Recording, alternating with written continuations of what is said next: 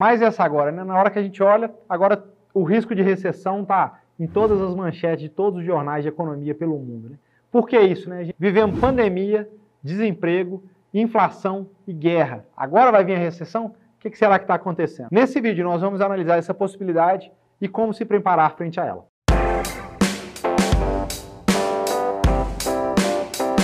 E no vídeo de hoje, para todo mundo que comentar aqui, vai concorrer esse livro aqui, ó, O Jeito Peter Lynch de Investir. Peter Lynch foi um dos investidores que mais conseguiu surfar esses ciclos de mercado e conseguiu ganhar muito dinheiro, tanto para ele quanto para os cotistas do fundo dele.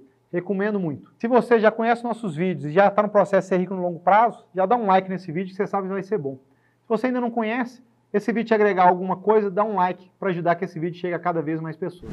Quando a gente pega esse risco de recessão, no Brasil parece estranho, porque nesse momento a gente está acelerando então, as, as revisões de PIB hoje são para cima, por incrível que pareça, a recessão de PIB hoje do Brasil está para cima, a gente passou vários anos sempre revisando o PIB para baixo. Mas quando a gente pega Estados Unidos, que é o principal país do mundo em termos de economia, você já teve no primeiro trimestre desse ano uma queda do PIB de 1,5%.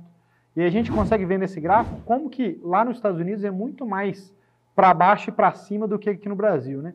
Então, chegou a cair 31,2% no segundo trimestre de 2020, auge da pandemia ali nos Estados Unidos. No terceiro trimestre já cresceu 33,8%, quase superando as perdas e fechou o ano de 2020 crescendo em relação ao ano de 2019, mas com essa grande oscilação nesse sentido. Quando a gente pega o cenário hoje que a gente vive, o que, que a gente está vivendo? Inflação muito alta no mundo inteiro. Alguns países se adiantaram na subida de juros, como é o caso do Brasil. Parece que a gente acertou ali, subimos juros antes, está permitindo a gente agora estar tá praticamente parando o movimento de subida de juros, talvez tenha no máximo um aumento. E a gente pega Estados Unidos e Europa, principalmente, tendo que subir muito os juros agora. E quando a gente pega a curva de juros de um ano, que há um ano atrás projetava por volta de 0%, 0 a 0,25%, hoje já está numa taxa de 2%. E quando a gente pega um juros de 30 anos, saiu de 2% um ano atrás para 3% agora, isso tem um impacto muito forte. Com isso, a economia começa a desacelerar, porque juros é o custo do dinheiro no tempo. Então, quanto mais caro está o dinheiro, menos dinheiro disponível para se investir, para se gastar, para se fazer coisas novas tem. E aí você tem um efeito muito forte em tudo, principalmente na Bolsa dos Estados Unidos, que a gente pega, por exemplo, o S&P 500, saiu de 4.800 pontos no final do ano passado para 3.900 pontos, que é o que ele está agora, né? Muito sentido, cuja oportunidade aumenta. A gente vê aqui no Brasil, a grande parte da queda da Bolsa foi explicada pelo aumento da taxa de juros, isso faz sentido. E quando a gente pega mesmo esse cenário de juros mais altos, queda de bolsa, a gente ainda tem várias commodities muito, com preços muito altos perto do que eles estavam no passado recente. Né? Então, petróleo negociando perto das máximas dos últimos anos, minério de ferro negociando perto das máximas dos últimos anos, o que tem gerado essa inflação muito forte, que é o que o mundo está tentando controlar via juros, e que esse aumento dos juros pode causar inflação. E eu acho que esse é o principal ponto que a gente poderia ver nesse cenário. Uma pequena recessão agora pode ser que seja excelente para tudo que a gente está vendo, e uma pequena recessão agora ser muito boa para a Bolsa e a gente vê uma grande valorização. Mas como assim, Daniel? Você fala que uma recessão é boa. Primeira coisa a gente analisar é, inflação alta é péssimo, recessão alta é péssimo. Mas se a gente precisar, por causa dessa inflação alta, para controlar ela, passar por um período de recessão e que essa recessão seja o suficiente para controlar essa inflação, você vai ter dois efeitos muito ruins acontecendo, só que um efeito vai neutralizar o outro, e com isso a gente poderia ver uma diminuição na taxa de juros muito mais rápido do que todo o mercado espera.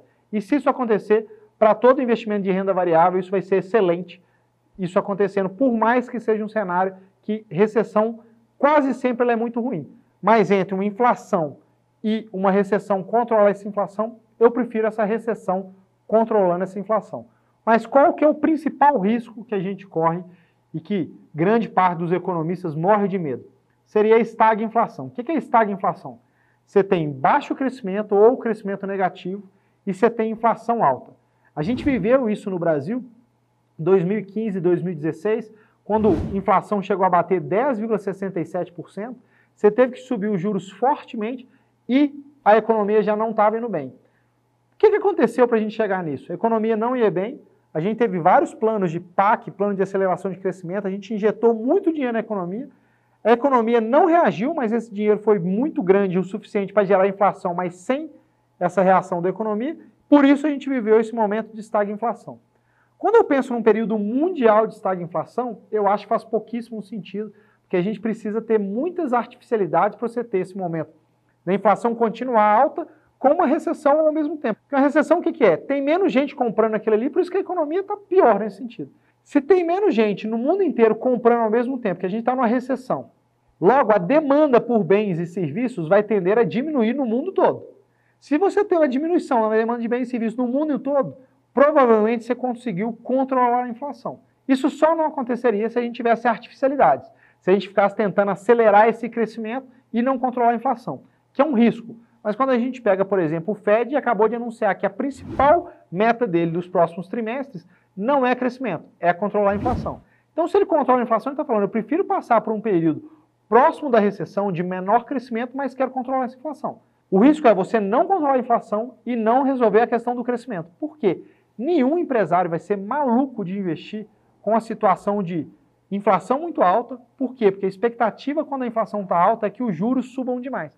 Então só existe o inflação na economia, até onde a gente estudou, nos casos de você tentar resolver o crescimento antes de resolver a dor da inflação. O que, que tem que ser feito? Controla a inflação, diminui o crescimento, depois da inflação sob controle, você volta a tentar ajudar a economia para que ela cresça a qual limite? No limite máximo antes dele gerar inflação. Senão não faz sentido. Crescimento por crescimento, se ele for inflacionário, ele é pior do que não ter crescimento. Qual é o grande risco desse cenário? É o que a gente falou logo antes, que é o risco da gente ter um estagflação. E se a gente tivesse um estagflação, qual era o melhor jeito da gente proteger os nossos investimentos? Né? Então, se a análise é, se eu tiver uma recessão de curto prazo para resolver a questão da inflação, é muito bom para os investimentos em renda variável.